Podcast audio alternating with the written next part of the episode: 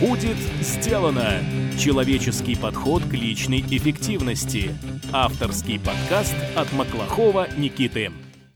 После того, как прослушаете выпуск, загляните на наш сайт willbedan.ru. Там мы собрали ссылки на все сайты, книги и сервисы, о которых рассказывают наши гости, а также приготовили для вас бонусные документы. Все для вашего удобства – Добрый день! В эфире подкаст от проекта «Будет сделано». Программа для тех, кто хочет делать больше за меньшее время, а также жить и работать без стресса. Я ее ведущий Никита Маклахов. Сегодня у нас в гостях Вячеслав Дубынин, доктор биологических наук и профессор кафедры физиологии биологического факультета МГУ. Впереди нас с вами, дорогие друзья, ждет интересный и очень увлекательный разговор о зависимостях – наркотической, никотиновой и других. Поговорим о том, как они формируются, как воздействуют на организм в общем и на мозг в частности, и что можно предпринять, чтобы от них избавиться. И даже если у вас нет никаких проблем ни с сигаретами, ни с алкоголем, я все равно настоятельно рекомендую вам послушать этот выпуск – потому что из него вы узнаете много крутых штук о работе человеческого мозга. Вячеслав, здравствуйте. Доброе утро, добрый день. Вячеслав, обычно я начинаю беседу с гостями с прояснения таких базовых основных терминов. Поэтому расскажите, пожалуйста, что с научной точки зрения можно считать зависимостью? И есть ли, в принципе, между привычками и зависимостями какая-то разница именно на физиологическом уровне? Грань порой весьма тонка, э, но тем не менее зависимость определяется прежде всего по синдрому отмены. То есть тогда, когда человек лишается некого источника, э, некого удовольствия, вот тоже еще один важный момент, удовольствие, да, положительные эмоции, и ощущает нехватку того, чего он лишился, мощный прилив негативных эмоций или хотя бы депрессия, ну а в каких-то случаях и более серьезные вещи, вроде болевого синдрома. Если этот синдром отмен есть, то, соответственно, зависимость, она существует либо на психологическом уровне, либо на физиологическом, ну и тогда это можно зафиксировать с помощью каких-то научных методов. В организме явно не хватает какой-то молекулы, какого-то вещества. Ну и кроме этого, то, что называется привыкание, когда э, нечто попадало в ваш организм во все более и более серьезной дозе, это тоже, как правило, сопутствует зависимости. То есть так, вторая сторона медали. А вот по поводу попадания в организм, мне как раз интересно, если мы говорим о никотиновой или алкогольной зависимости, там все понятно. Там есть какое-то внешнее вещество, которое мы принимаем, и оно как-то воздействует на нас, вызывает зависимость, вызывает привыкание. А как тогда в этом плане работает зависимость, например, от онлайн-игр или от социальных сетей. В этом случае мы кроме информации в себя, внутри себя ничего не принимаем ведь? Когда понятие зависимости используют и для компьютерной игры, и для зависимости от героина, то получается такое размывание. И человеку уже кажется, что принимать героины, ну, это вроде как играть на компьютере. На самом деле это все равно две очень большие разницы. И в случае настоящей наркотической зависимости происходит очень серьезные физиологические изменения. Но, тем не менее, ряд общих моментов все равно существует. И это связано с тем, что изменяется работа одних и тех же синапсов, то есть контактов между нервными клетками. А фокус в том, что самые разные виды удовольствия опосредуются выделением в мозге, в общем-то, одних и тех же молекул. Ну, скажем, таких молекул, как дофамин или эндорфины. Дело в количестве этих молекул и в том, что происходит дальше после этого выделения в синапсах. По большому счету, конечно, механизмы формирования самых разных зависимостей все равно оказываются довольно похожими.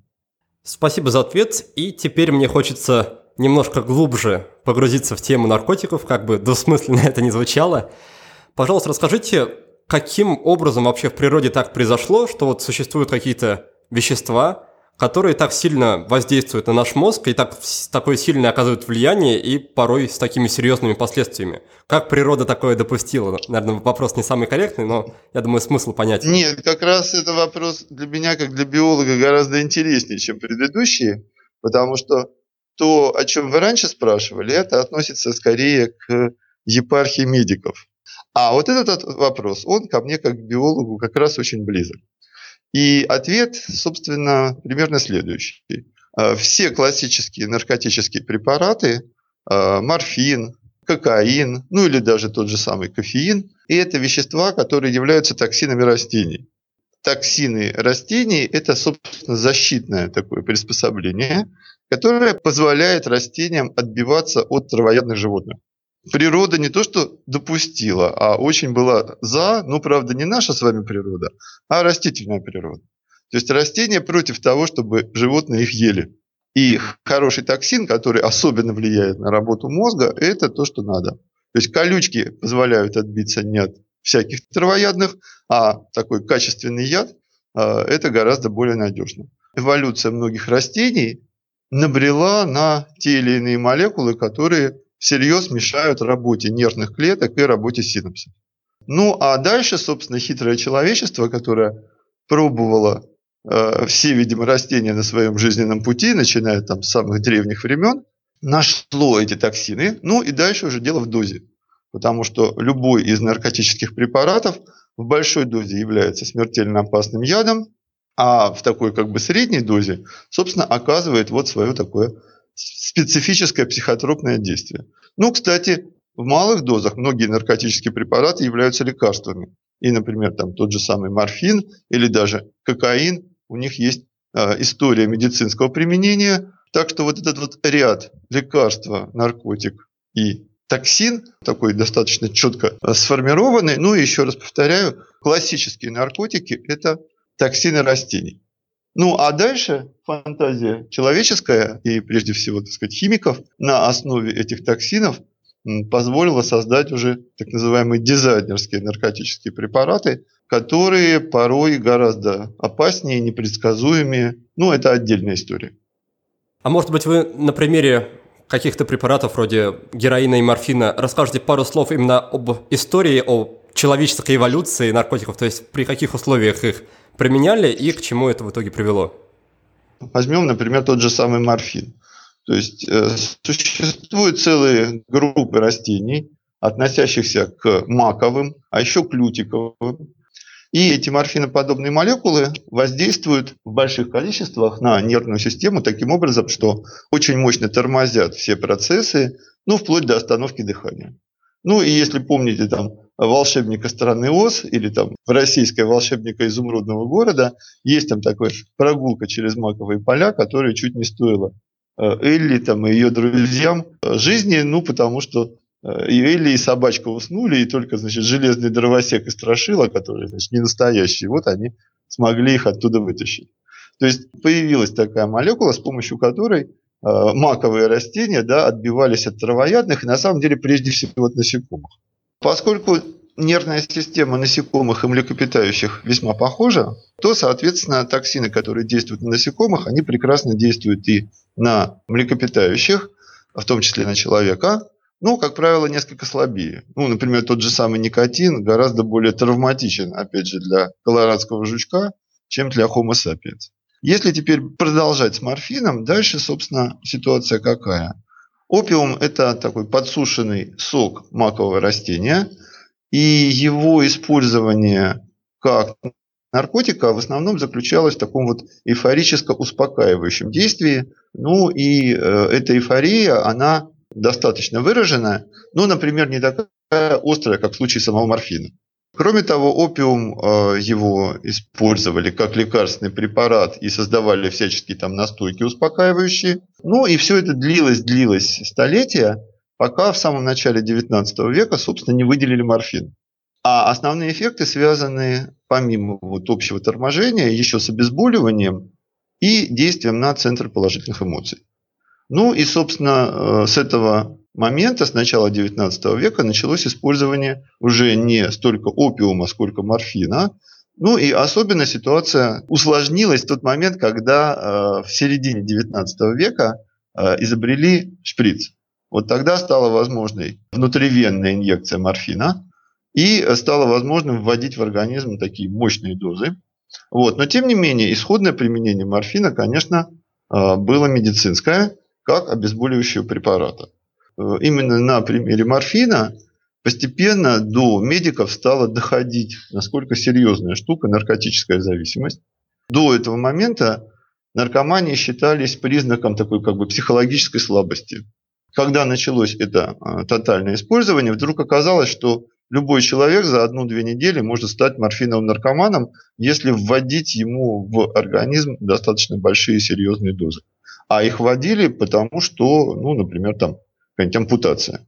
Э, с этого момента, собственно, началась наркология уже серьезная, потому что стало понятно, в наркотиках есть что-то, что фатально меняет нервную систему. И неважно, психологически вы сильный человек или слабый, что-то такое происходит в мозге, что утаскивает, так сказать, вас в этот мир, вот, ну и возврат из него оказывается э, весьма сложным. Дальше, если говорить о морфине, собственно, всю вторую половину XIX века химики пытались найти что-то такое, какую-то модификацию его молекулы, чтобы, скажем, обезболивание сохранилось, а привыкание и зависимость не возникали. Собственно, сейчас-то мы понимаем, что это невозможно, потому что так наш мозг устроен, что если вещество всерьез влияет на функционирование вот этих контактов между нервными клетками, на функционирование синапсов, то привыкание и зависимость возникают фатально. Вот. Ну, а тогда, собственно, мечтали, что это удастся достичь, и в какой-то момент, модифицируя молекулу морфина, создали героин, и показалось, что это э, то, что надо, потому что вещество действует в дозах в несколько раз меньших, чем морфин – ну, а дальше на следующем шаге довольно быстро обнаружили, что привыкание и зависимость возникают еще быстрее. Вот, собственно, такие истории. И их можно рассказывать про любой из наркотиков. И про никотин, и про галлюциногены, и про а, кокаиноподобные препараты, амфетамины. Вот, ну, собственно, это достаточно широко представлено в литературе, в том числе в такой околонаучно-популярной, не обязательно наркологической. Получается, что в плане физиологии мы от насекомых ушли не так далеко, как нам бы хотелось, да, что те вещества, которые действуют на насекомых, на насекомых действуют точно так же и на человека, да? Почему бы вам хотелось уйти от насекомых? А, ну, собственно, да, у нас очень похожая нервная система. Она, если смотреть на эволюционные процессы, сформировалась а, чуть ли не миллиард лет назад. И мало того, что насекомые, у какой-нибудь медузы процессы примерно такие же, и работают те же самые медиаторы – ну, а если еще глубже копать, то на самом деле э, все эти вещества, которые взаимодействуют э, друг с другом и оказывают влияние на работу клеток, они эволюционно еще связаны даже с колониальными организмами, какие-нибудь бактерии, которые там делились и образовывали такую тонкую пленку, а они, собственно, взаимодействуют друг с другом с помощью тех же самых молекул, с помощью которых нейроны взаимодействуют в нашем мозге. Поэтому это все очень древние механизмы, и у тех же растений были сотни миллионов лет, чтобы отработать очень точное и тонкое попадание в разные точки нашей нервной системы. Дорогой мой слушатель, я очень благодарен тебе за то, что ты проводишь время в обществе меня и моих гостей. На подготовку каждого выпуска мы с командой тратим десятки часов. И ты можешь внести огромную лепту в развитие подкаста, выделив всего 2-3 минуты своего времени – Способов для этого существует множество. Оставь отзыв о подкасте на iTunes, расскажи про подкаст своим друзьям в социальных сетях или в реальной жизни, подпишись на нашу рассылку на сайте willbedone.ru, поддержи подкаст материально или просто напиши мне личное сообщение в соцсетях. Твоя поддержка – это топливо, на котором работает двигатель нашего подкаста. Спасибо, что вдохновляешь нас двигаться вперед.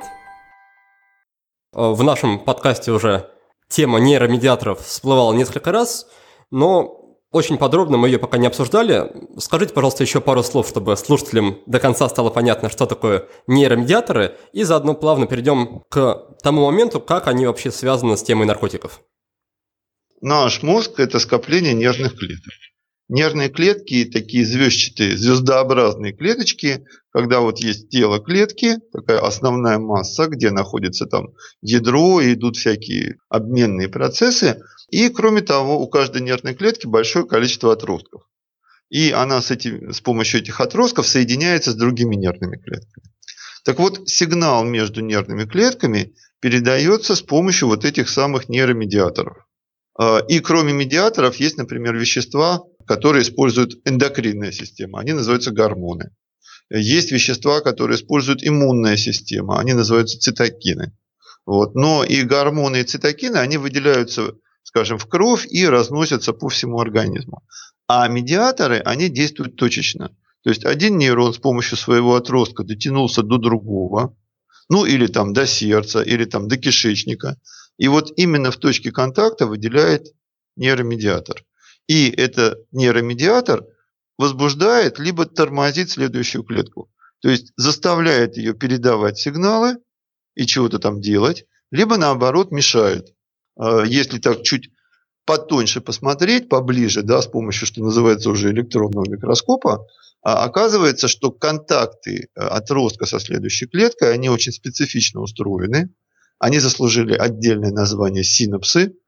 Вот. И там действительно из отростка одной клетки выделяется этот самый нейромедиатор и действует на следующую клетку. И на этой следующей клетке есть специальные чувствительные белки. Ну, это как вот такие кнопки. А медиатор – это вроде пальца, который нажимает на эту кнопку. Ну и то, что обычно называют наркотиками, как правило, все-таки да, связано с положительными эмоциями. То есть большинство наркозависимых людей, они именно положительные эмоции ищут. Ну и это значит, что соответствующие контакты и соответствующие синапсы, они расположены в центрах положительных эмоций. У нас ведь в мозге много разных центров. Да? Есть сенсорные, двигательные центры памяти, там, центры, которые управляют дыханием или работой сердца, а есть центры, которые, собственно, дают положительные эмоции. И там работают те нейромедиаторы, которые, собственно, отвечают за возникновение самых разных вариантов положительных эмоций. И если мы будем вводить в мозг вещества, похожие на нейромедиаторы, мы будем как бы имитировать срабатывание этих синапсов. Не было никаких реальных поводов испытывать радость, и вдруг там от какой-нибудь таблетки или от укола бац, эйфория. А вот с точки зрения синапса все равно, откуда пришел э, медиатор или похожая на него молекула. Да, из как бы, реального события или из-за того, что человек использовал химический препарат. В большинстве случаев использования наркотиков – вот эта доза, которая вводится извне, она в разы, а иногда в десятки раз превышает нормальную как бы, концентрацию того нейромедиатора, который обеспечивает правильное течение процесса. И синапс начинает разрушаться, иногда вообще просто совсем разрушается. Вот, ну или просто нарушает параметры своего функционирования, и это как раз приводит к формированию привыкания и зависимости. То есть, если говорить совсем простым языком, то в тот момент, когда в организм поступает наркотик, наш мозг думает, что это какое-то естественное выделение просто нейромедиатора и начинает точно так же, как на обычный нейромедиатор, на него реагировать, да? Э, с точки зрения синапса есть молекула, которая активировала рецептор. Вот. И если она активировала этот самый рецептор в 10 раз больше, чем в норме, то система ну, как бы фатально на это реагирует понятие думать особо даже и не приложимо, а есть некая фатальная цепочка физиологических событий, вот, которая запускается, если слишком серьезно влияет на функционирование синапса. Ну и, кстати, так ведь не только наркотики действуют. Да? Вот представьте себе какой-нибудь там успокаивающий препарат или там снотворное. Да? Любая молекула, которая всерьез действует на работу синапсов и не обязательно вызывает эйфорию, вот любая такая молекула она фатально формирует привыкание и зависимость. То есть работа синапсов меняется. Ну и есть совсем такие жесткие ситуации, типа там использования героина, когда синапсы вообще разрушаются, причем могут разрушаться, ну, что называется, пожизненно. Вот. Но это такая отдельная история. А если говорить с конкретными названиями, вот, например, мы обсудили уже историю морфина, какой нейромедиатор задействуется при приеме вот этих морфиноподобных веществ? А, ну, собственно, э, морфин, он потому и действует на э, мозг человека, ну и как бы кучу других живых существ, что он похож на так называемые эндорфины. Вот, то есть, скажем, взять эндорфины и ввести их э, в виде таблетки или даже внутривенно, это не вызовет совершенно никакого эффекта, потому что они разрушатся в крови ну, почти мгновенно. А вот морфин, его, так сказать, эволюция растений создала таким прочным, что он проходит через все барьеры и достигает, соответственно, нервных клеток. Никотин похож на медиатор ацетилхолин, кофеин похож на медиатор аденозин, кокаин похож на медиатор дофамин, что там у нас еще, эфедрин похож на медиатор норадреналин, ЛСД имитирует действие серотонина, каннабиноиды имитируют действие анандамида. Ну, в общем, во всех этих случаях мы можем найти механизмы.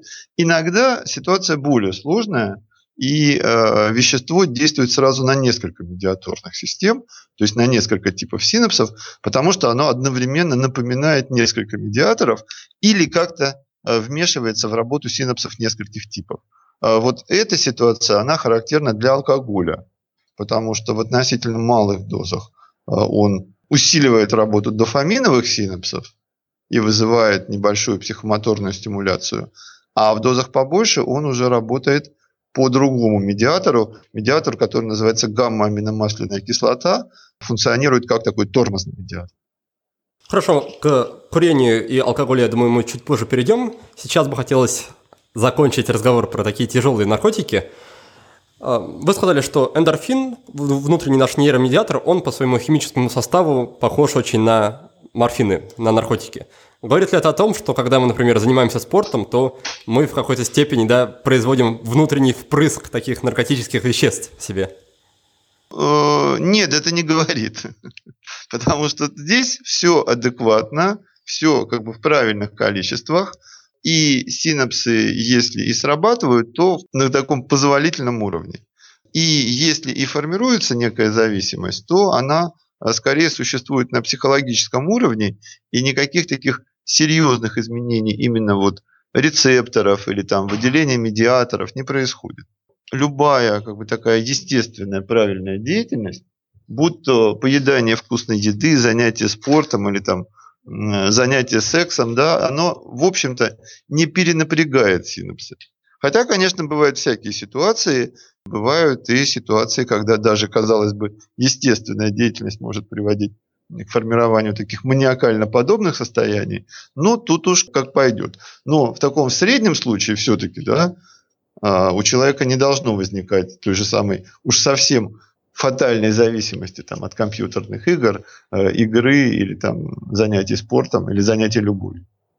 Чуть раньше вы сказали, что все химические вещества – это в природе токсины у растений по большей части. А как так получилось, что природе есть для каждого человеческого гормона, для каждого человеческого нейромедиатора вот такой ключ, который, да, по сути, взламывает всю систему.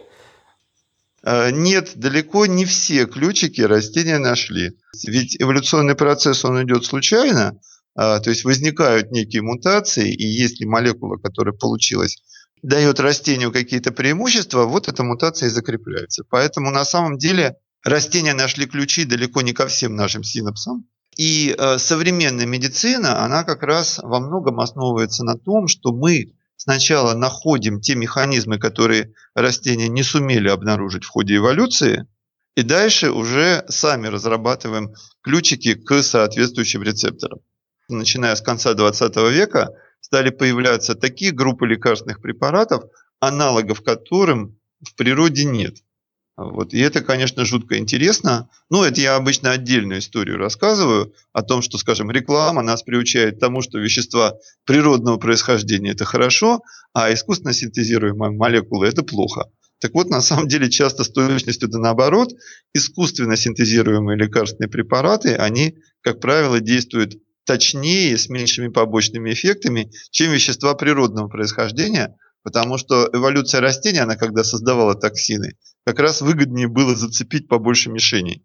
А медики и фармакологи, разрабатывая лекарственные препараты, они уже так модифицируют молекулы, чтобы это воздействовало только на рецепторы определенного типа.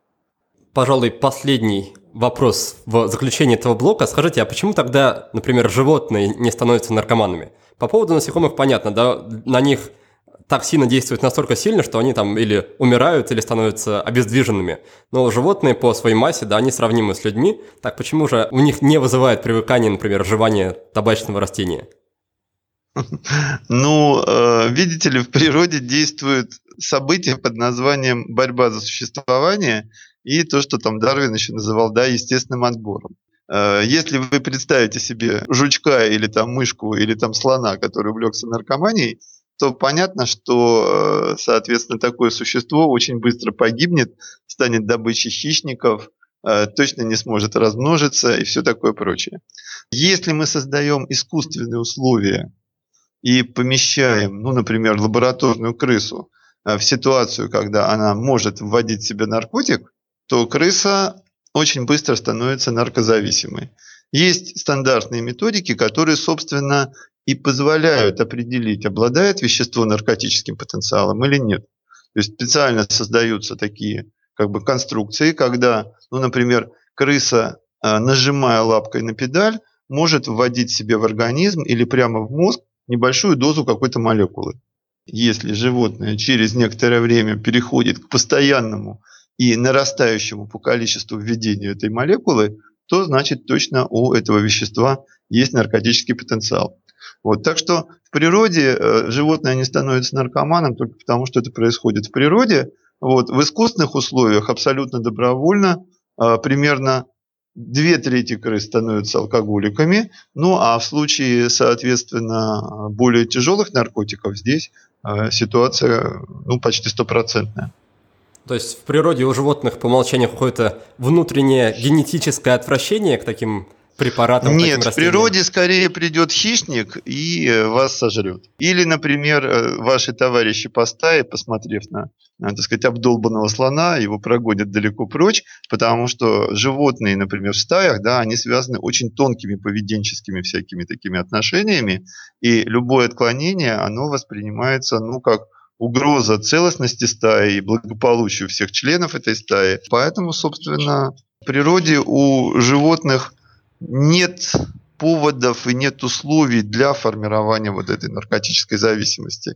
Слишком жесткая ситуация ежедневной борьбы за существование, поиска пищи, ухода от опасностей. Просто вот этого не происходит. Э, ну, есть же такие пограничные ситуации, да, когда там, скажем, макаки, живущие рядом с пятизвездочным отелем, начинают спиваться, да, потому что таскают у туристов коктейли. И здесь уже вся стая идет в разнос, хотя, кстати, тоже даже в этих стаях макак э, показано, что далеко не все подвержены алкогольной зависимости, и те, которые остались более-менее в таком статусе трезвенников, они с пренепряжением относятся к тем, кто ударился в такое ежедневное пьянство. Ну ладно, видимо, тогда я заберу свои слова по поводу того, что жаль, что мы не недалеко ушли от животных. В некоторых аспектах, видимо, стоит быть похожими на животных, и это очень даже будет полезно. Вы знаете, тут ведь фокус в том, что есть генетическая предрасположенность к формированию из зависимости. Э, конечно, есть совсем жесткие ситуации. То есть, если взять человека и насильно вводить ему там неделю, другую, третью морфин, то его мозг фатально перейдет в режим наркозависимости. Но в реальных условиях, все-таки, когда есть свобода выбора, далеко не все люди, естественно, идут по этой дорожке, к счастью.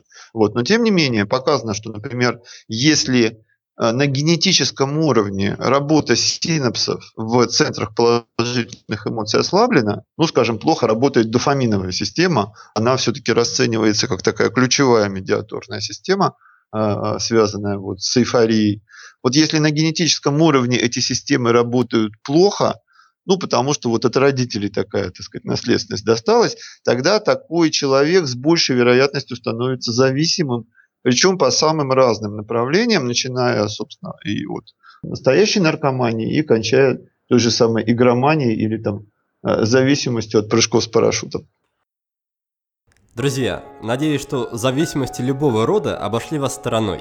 Но если это не так, то предлагаю вам попробовать мой подход к решению этой проблемы. Как вы уже знаете, я провожу игру в привычке, где можно научиться управлять своим поведением. Предлагаемая технология позволяет не только внедрять желательные действия, но и избавляться от нежелательных. Конечно же, в серьезных случаях гораздо разумнее обратиться к врачам. Но если вы хотите бросить курить или отлипнуть от компьютера, то игра в привычки может стать вашим ключом к свободе. Я уже, можно сказать, ставил эксперименты на себе и на других людях, и убедился на практике, что технология применима и в этих случаях. У вас будет возможность в течение 7 недель вместе со мной плотно поработать над своими привычками. Ну а к чему именно это приведет, зависит только от того, насколько решительно вы настроены. Осталось всего два дня до начала игры. Стартуем 29 мая. Так что на сомнение уже нет времени. Пора записываться и готовиться к лучшему. Лично я и кураторы нашего проекта сделаем все возможное, чтобы вы получили максимальный результат. Будет все очень серьезно, но вместе с тем легко и интересно. Прохождение игры отнимает максимум полчаса в день. Весь материал разбит на маленькие порции, все задания имеют практический характер и связаны именно с вашими привычками. Мы будем детально разбираться в каждой конкретной ситуации и решать именно ваши проблемы. Я гарантирую, что игра станет для вас как минимум точкой роста, а как максимум трамплином в светлое будущее, которое вы будете строить по собственному желанию. Все подробности ищите на нашем сайте willbedone.ru game. До встречи на игре! Перед тем, как продолжить наш разговор с Вячеславом, я напомню, какие темы мы уже успели обсудить. По традиции мы начали с АЗОВ и выяснили, что же представляет собой зависимость. Вячеслав рассказал, что ей предшествует привыкание, то есть постепенное увеличение дозы. А главным показателем того, что зависимость появилась, является синдром отмены, то есть мощный всплеск негативных эмоций, если источник вещества недоступен. Оказывается, в основе пристрастия к социальным сетям лежит тот же механизм, что и в основе наркомании. И то, и другое воздействует на одни и те же синапсы, то есть на контакты между нервными клетками. Далее мы поговорили о том, каким образом наркотики появились в природе и как развивалась история с ними. Оказывается, все классические наркотические вещества являются токсинами растений. С помощью этих токсинов растения защищаются от насекомых и травоядных животных. На человека такие токсины оказывают психотропное действие, но в малых дозах они также могут обезболивать и успокаивать. Поэтому многие виды наркотиков изначально использовались как лекарства. Также Вячеслав подробно рассказал о нейромедиаторах – химических веществах, которые передают сигналы между нервными клетками. Попадание наркотиков в мозг – это по сути имитация выработки нейромедиатора – и это приводит к тому, что синапсы в центрах удовольствия начинают работать по-другому или даже вообще разрушаться. В результате формируется привыкание, а потом и зависимость. Кстати, некоторые люди генетически предрасположены к зависимостям, потому что у них ослаблена работа синапсов в центрах положительных эмоций. Интересно, что у животных в дикой природе наркотическая зависимость не возникает. Во-первых, им просто некогда, потому что надо искать пищу и спасаться от врагов. А во-вторых, стая не будет терпеть особей с отклонениями, потому что это угрожает ее безопасности. Хорошо, Вячеслав, давайте тогда постепенно перейдем к обсуждению, пожалуй, менее серьезной зависимости, никотиновой, и попрошу вас тогда в том же ключе рассказать про историю происхождения, про то, какой нейромедиатор там участвует, про то, как все это выглядит на уровне мозга. Давайте поговорим про никотин. Ну, собственно, никотин – это один из токсинов посленовых растений. Из э, того, что растет э, в средней полосе России, к ним относится белина, э, дурман, из того, что растет поюжнее белодонна. В принципе, наши обычные, так сказать, пищевые растения, такие как томаты или там картошка или баклажаны, они тоже относятся к посленовым растениям. Ну и, кстати, э, даже обычная наша картошка, да, она, как известно, может быть ядовитой, потому что когда зеленеют картофельные клубни, э, все, в общем-то, знают, что это надо срезать, а лучше вообще выкидывать. Там образуется слабый довольно токсин, он называется солонин. Вот какая-нибудь белина или там, например, белодонна, они вырабатывают атропин. А растение табака открыла в ходе эволюции никотиновую молекулу, ну и, собственно, ее используют для защиты, опять же, прежде всего от насекомых. Э, никотин, он похож на медиатор, который называется ацетилхолин.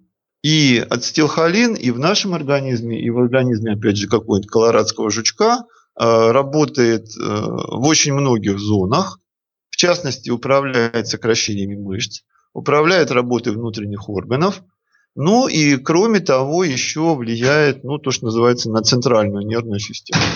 Вот. Ну и так получается, что, э, скажем, в организме колорадского жучка эффекты ацетилхолина и действия на так сказать, разные там нейросети, они гораздо более выражены. Ну, то есть у насекомых ацетилхолин гораздо более значимый медиатор, например, чем у нас. Вот. Ну и поэтому с точки зрения защиты, соответственно, никотин очень хорошо подходит для того, чтобы травить насекомых. Ну, недаром табачной пылью там посыпают всякие кусты смородины. Вот, это действительно является такой настоящей защитой. А, мозг млекопитающих, он от никотина в несколько большей степени защищен. Вот. Но, тем не менее, есть действия и на внутренние органы, и на работу центральной нервной системы. А вот на нервно-мышечные синапсы, то есть на управление мышцами, а, никотин почти не влияет, но только в очень больших дозах. То есть если бы он влиял, тогда бы курение вызывало судороги, ну, как у того же колорадского жучка, и вряд ли, конечно, кто-нибудь, а, так сказать, стал курить. В Центральной Америке табак курили очень давно. Когда европейцы приплыли, уже матросы Колумба получили в дар от индейцев, собственно, эти табачные листья. И дальше началось распространение табака по Европе. И вначале это позиционировалось, как вообще часто бывает с наркотикоподобными наркотическими препаратами, как э, лекарство. Был такой французский дипломат по фамилии Нико. Никотин как раз от этой фамилии и, так сказать, происходит. Вот, вот этот дипломат как раз очень так активно пропагандировал э, табак. Э, ну и в итоге за там, несколько десятилетий табакокурение оно стало очень распространенным. У никотина есть действие на внутренние органы, и это действие слегка взбадривающее, может активировать работу э, сердца, немножко поднимать давление. То есть действовать как в каком-то смысле кофеиноподобное да, такое соединение. Всерьез привыкание и зависимость начинаются тогда, когда никотин проникает в головной мозг и, соответственно, начинает менять там работу синапсов. И, собственно, в головном мозге ацетилхолин не самый важный медиатор, но именно поэтому никотин не самый сказать, такой страшный наркотик. Функция ацетилхолина определяется как нормализующая. А, ну, собственно, есть такие медиаторы и такие нейросети, которые следят за тем, чтобы мозг находился в таком более-менее оптимальном состоянии. И если стресс, то они нас успокаивают, а если наоборот какая-нибудь такая а, депрессивная ситуация, то наоборот взбадривают. А, это называется нормолептическое действие. Вот ацетилхолин за это отвечает. И никотин попадает ну, как бы в ту же самую точку. Поэтому люди курят и для того, чтобы снять стресс, курят для того, чтобы взбодриться. Устойчивое введение никотина модифицирует эти синапсы. Для этого нужно, как правило, довольно серьезно постараться, то есть сотни, а то и тысячи раз так сказать, вводить никотин в организм. То есть в данном случае привыкание и зависимость медленно очень развиваются. Это вам не героин, когда за неделю все происходит после того, как ацетилхолиновые синапсы начали процесс модификации, а, то есть а, в ожидании никотина работают все хуже и хуже, а, с этого момента, собственно, начинает возникать привыкание и зависимость. То есть ацетилхолин и никотин весьма похожи по химической структуре. Никотин заменяет ацетилхолин и действует в несколько раз сильнее. То есть синапс начинает рассчитывать на появление вот внешнего вещества, возникает привыкание, то есть нужно повышать дозу, а зависимость проявляется тогда, когда человек попытается отказаться от э, никотина. Вот тут-то окажется, обнаружится, что этого самого нормализующего действия явно недостаточно, и начинаются скачки эмоций в негатив, в агрессию. Ну, собственно, э, никотинозависимый человек, который пытается бросить курить, я думаю, это достаточно известная для всех ситуация. Э, в общем, такие люди мало приятны в общении, то есть понадобится несколько недель, а то и месяцев для того, чтобы выйти из физиологической зависимости. Ну, а психологическая сохраняется гораздо дольше, в общем-то, э, в каких-то случаях и пожизненно. Получается, что в то время, когда человек пытается отказаться от сигарет, задача организма – это восстановить его ацетилхолиновые рецепторы, верно? Да, вообще работают ацетилхолиновых синапсов. И рецепторы, и сам синтез ацетилхолина. Совершенно верно. Поэтому на э, синдроме отмены вот особенно тяжела и опасна первая фаза. Там как бы зависимость проявляет себя сильнее всего, но после того, как все начинает как бы слабеть, важно понимать, что даже однократное введение наркотика поломает и, так сказать, убьет все ваши достижения. Синапсы тут же откатятся в исходное, так сказать, сломанное состояние. Вот, поэтому вот эти вот всяческие срывы на синдроме отмены, они очень, конечно, опасны, и они разрушают порой недели и месяцы ваших, так сказать, мучительных усилий. А есть ли какой-то способ помочь организму быстрее восстановить эти рецепторы? Не очень-то, конечно, тут поможешь, потому что процессы весьма-весьма специфичные. Мы скорее можем помогать в таком общем смысле, ну, например, использовать вещества, которые вообще улучшают работу мозга. Да, они называются наотропы. Или что-то вроде э, витаминоподобных соединений. Вот, скажем, при настоящих наркоманиях да, используют э, прямо там антидепрессанты или что-нибудь другое. То есть психотропные препараты, которые ну, используются в серьезной клинике. Вот. Ну, это уже, конечно, что называется, под присмотром врача. И э, на никотиновую зависимость это обычно не распространяется. Вот. Так что, к сожалению, тут нечем порадовать. Вот нет таких прямых способов, по крайней мере, пока их никто, так сказать, не придумал, заставить синапсы побыстрее отрастить обратно эти самые ацетилхолиновые рецепторы. Ну и честно сказать, э, если даже что-то подобное будет найдено, такие молекулы и такие препараты, очевидно, будут обладать собственным наркотическим потенциалом. Ну и, в общем, мозг такая тонкая штука, в нее нужно влезать крайне-крайне аккуратно.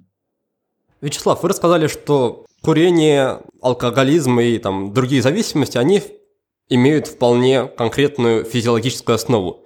И в этом плане мне очень интересно, каким образом возможны такие ситуации, что человек, например, курил 10 лет, каждый день по пачке или даже по две пачки, и потом одним утром он проснулся или произошло какое-то событие ярко, яркое в его жизни, и он раз и навсегда отказался от сигарет и при этом даже не испытывает никаких там, серьезных побочных эффектов, не страдает от ломок и так далее, просто выбросил последнюю пачку и забыл про сигареты. Как такое возможно?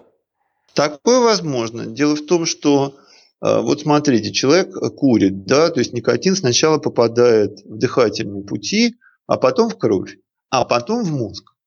И между нашей кровью и нашим мозгом есть специальная такая клеточная конструкция, которая называется гематоэнцефалический барьер. И эта штука, она очень по-разному сделана у разных людей. И у многих плохо пропускает никотин или даже вообще его не пропускает. Поэтому, соответственно, если ваш конкретный гематоэнцефалический барьер не пропускает никотин, вы можете курить годы или там даже десятилетия, испытывать при этом только легкие изменения на уровне внутренних органов, без особых вот таких вот там успокаивающих или наоборот психостимулирующих эффектов. Вот. Ну и потом раз и отказаться одномоментно. То есть это возможно. Но при этом такие люди в основном, конечно, курят, что называется, за компанию там и все такое прочее.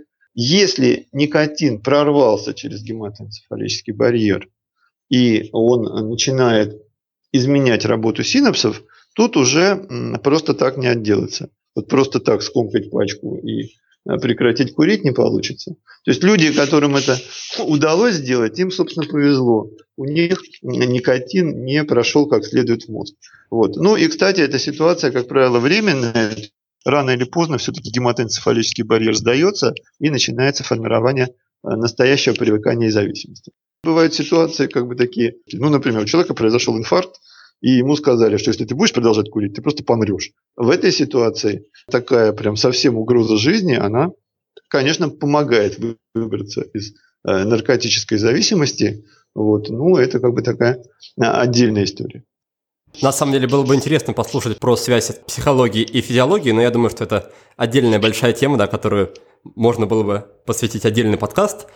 И поэтому мне хочется задать вам еще один вопрос касательно курения никотина. Вопрос, который, я думаю, беспокоит многих курящих девушек. Расскажите, почему так происходит, что после того, как отказываешься от сигарет, есть очень большой риск набрать лишний вес. С чем это связано? Несколько лет назад показали, что ацетилхолин прямо напрямую работает в центрах голода, в центрах, связанных с пищевой мотивацией и с аппетитом. И ацетилхолин подтормаживает работу центров э, голода, и значит никотин тоже это делает. Введение никотина уменьшает потребление пищи, но фокус в том, что если вы долго курите, то центр голода, он постепенно как бы восстанавливает баланс, восстанавливает это самое пищевое потребление. Ну и дальше, если вы отказались от курения, то, соответственно, баланс медиатора в центре голода нарушается, и реально возникает повышенный аппетит, и люди набирают несколько килограммов, ну там 3, 4, 5 килограммов, пока центр голода не выйдет на, так сказать, новую точку баланса, то есть здесь совершенно такая реальная ситуация. Что получается? Все-таки э, никотин, наркотик из разряда слабых, и реальная эта опасность э, связана даже не столько с никотином, сколько с вдыханием всяческих там смол.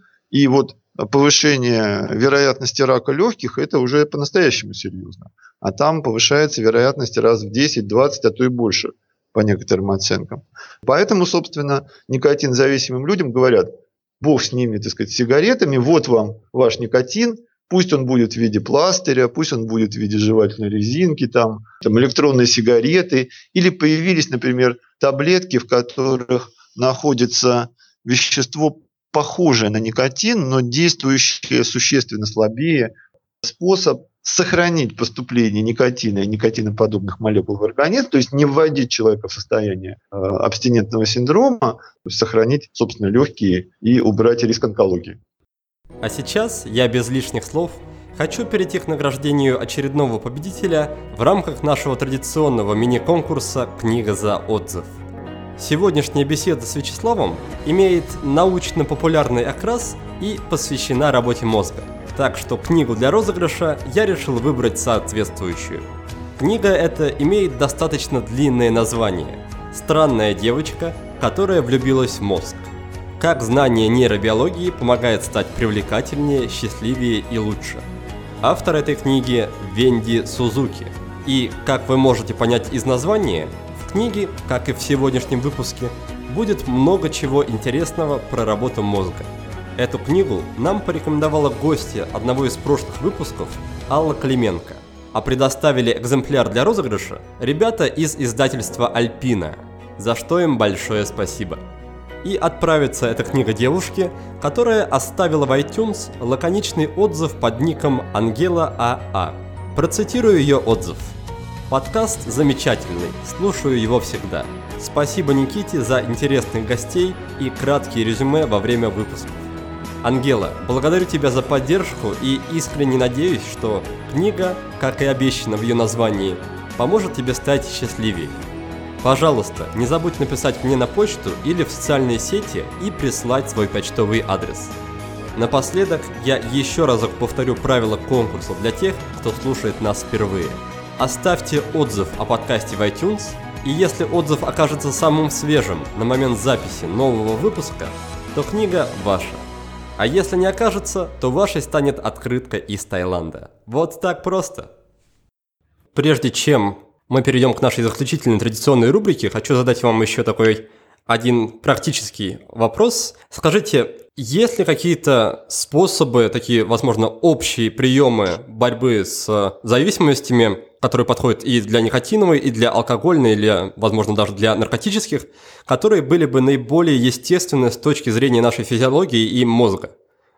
А, ну, здесь, собственно, дело, наверное, даже не в каких-то совсем практических рекомендациях, а в том, что необходимо подчеркнуть важность такой общей установки.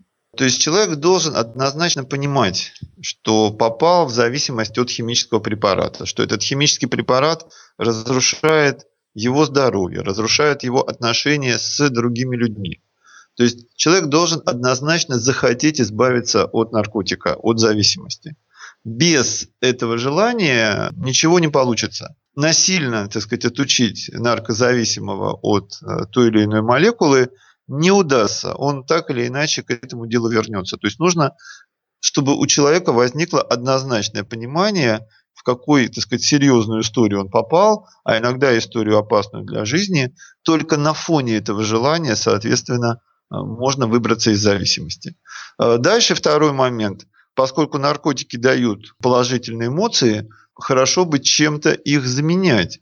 То есть должны быть какие-то реальные жизненные цели, которые бы встали на место наркозависимости. Я говорю банальные вещи, но тем не менее это все ужасно важно. То есть понятно, что есть карьера, да, есть впечатление от мира, которое мы получаем не через таблетку или укол, а за счет, ну, например, там, не знаю, путешествий. Есть любовь, есть дети, семейные ценности. Вот все это должно заслонить собой, да, заслонить собой зависимость. Э, в основном с этим, конечно, работают психотерапевты, которые объясняют э, зависимому человеку, насколько он в серьезной ситуации находится и, и насколько важно изменить его мировосприятие. Вот. Ну и кроме того, есть способы такой фармакологической поддержки. Как правило, это препараты, которые улучшают общее состояние мозга. Да, ну и еще, конечно, очень важна некая деятельность.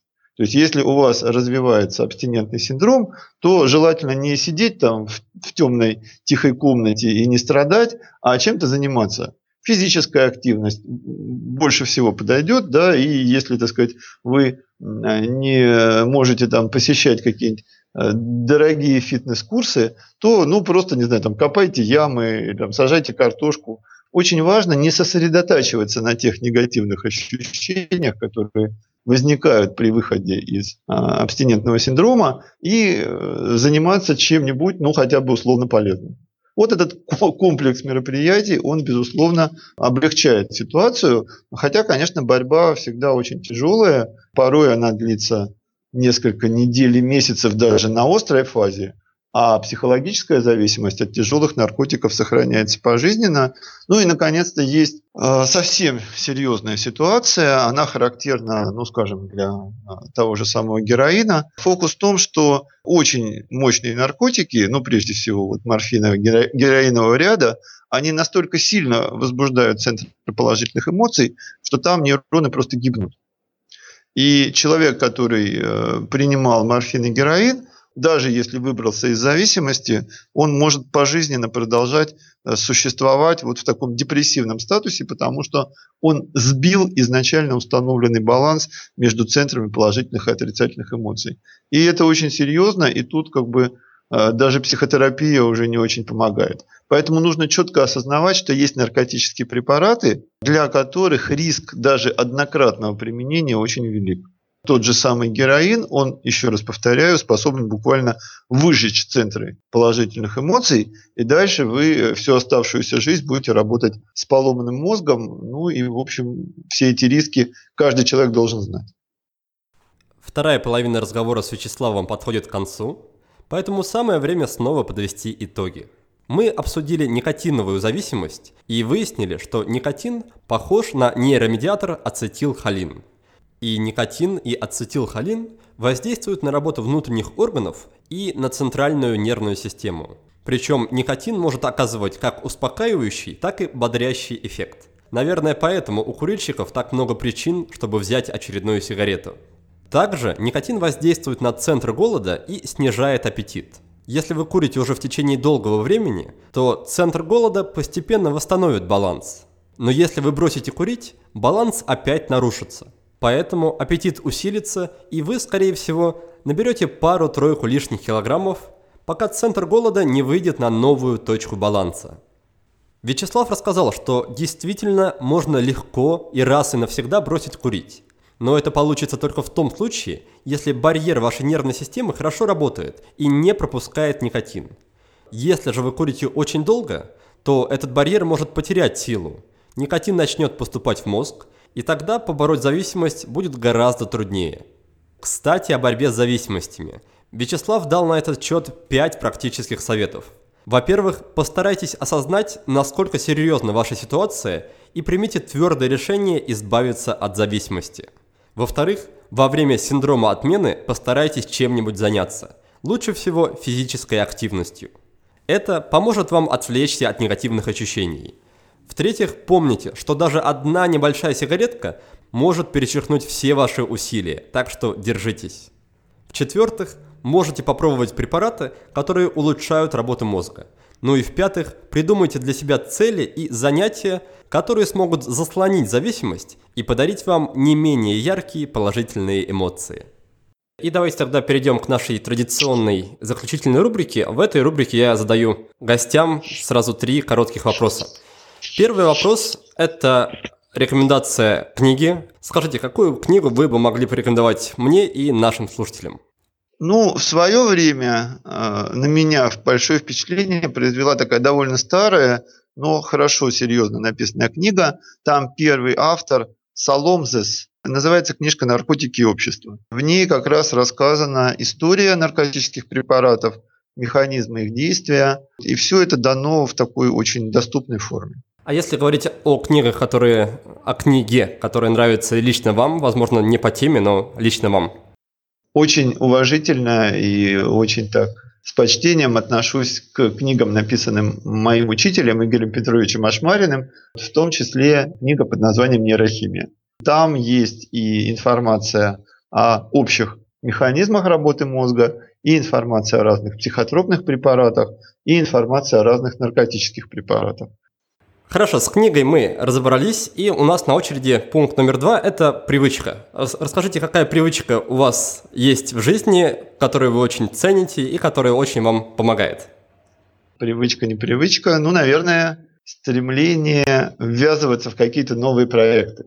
Вот. Я, видимо, по жизни очень любопытный человек – это, кстати, говорит о активности моей дофаминовой системы. Поэтому, собственно, моя научная карьера, она в какой-то момент дополнилась карьерой преподавательской. Последние годы очень много такой как бы научно-популярной деятельности, и она для меня действительно интересна очень важно заниматься и серьезной наукой, и не менее важно на разных уровнях рассказывать людям о тех же самых механизмах мозга, вот, причем начиная так сказать, со взрослых людей и кончая школьниками, иногда буквально там э, десятилетними детьми. Вот уже в этом случае э, нужно говорить о том, какая сложная и ценная штука заключена в нашей черепной коробке и как бережно и с пониманием к ней относиться. Последний, третий пункт – это сервис, возможно, какая-то программа, возможно, какой-то инструмент, который так или иначе облегчает вам жизнь или работу. Для меня сейчас вот э, такая важная часть моей жизни – это создание неких лекций. Ну, а чтобы создавать эти лекции, нужно, конечно, владеть стандартными компьютерными навыками, ну, в частности, делать презентации. Но в какой-то момент а, оказалось, что эти самые презентации, эти самые видеозаписи, они все активнее стали попадать в YouTube, и причем без всякого моего участия. Поэтому я думаю, что YouTube будет сейчас э, самым банальным, но очень эффективным сервисом, который даже не то, что я использую, который, скорее сказать, включил меня в свой контекст. В общем, вышло неплохо. Да, я, кстати, целиком и полностью поддержу вашу рекомендацию взглянуть на YouTube в поисках ваших лекций, потому что, в общем-то, именно так я и готовился к нашей беседе, пересмотрел много видеоматериала, и все очень, на мой взгляд, интересно и очень качественное, так что спасибо вам за него. Знаете, тут многое началось два года назад, когда у нас в университете, в МГУ, возникла система так называемых межфакультетских курсов. Студентам, получающим высшее образование, нужно помимо, собственно, специальных лекций прослушать еще такие научно-популярные лекции, которые они сами выбирают. Вот. И в итоге у нас в МГУ возникли циклы лекций, которые, скажем, читались математиками для нематематиков, физиками для нефизиков, там, филологами для нефилологов.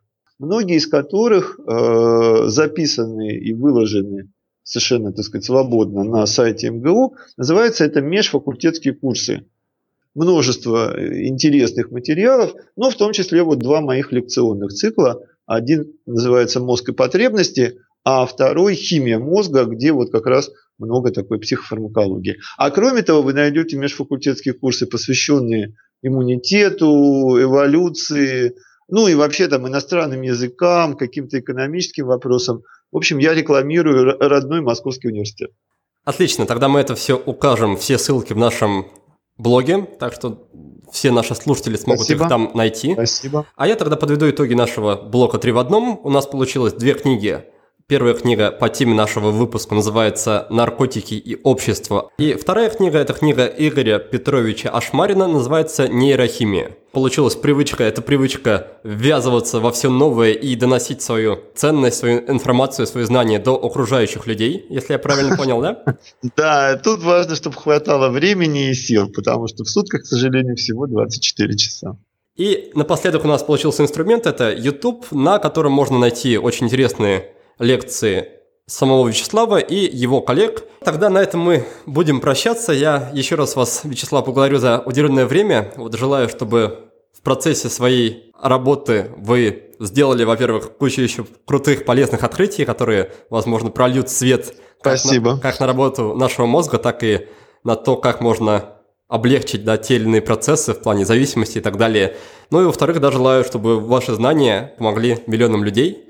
А нашим слушателям я желаю интересоваться такими вот темами, какие мы сегодня обсуждали, даже если у вас нет никаких проблем с зависимостями, потому что, как минимум, это расширяет кругозор, а во-вторых, всегда да, может пригодиться для того, чтобы помочь, возможно, каким-то окружающим людям в их борьбе с какими-то зависимостями.